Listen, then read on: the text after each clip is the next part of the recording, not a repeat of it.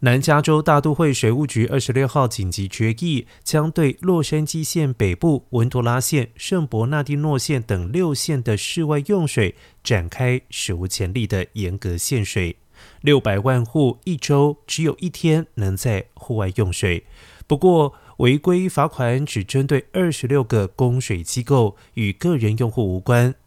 户外限水计划六月一号生效，受管制的区域内居民户外用水只限每周一天，而且仅限必要用水。供水机构如果不能够管制民众用水，或将每个月用水量控制在南加州大都会水务局所要求的额度内，就会被大都会水务局处以重罚。而今年加州正在经历几十年来最干燥的春季，今年前三个月是有记录以来加州州史上最干燥的三个月。如果四月、五月没有大量降雨，该州的干旱预计将会加重，并且可能导致更严格的用水规定，以及面临毁灭性的野火季节。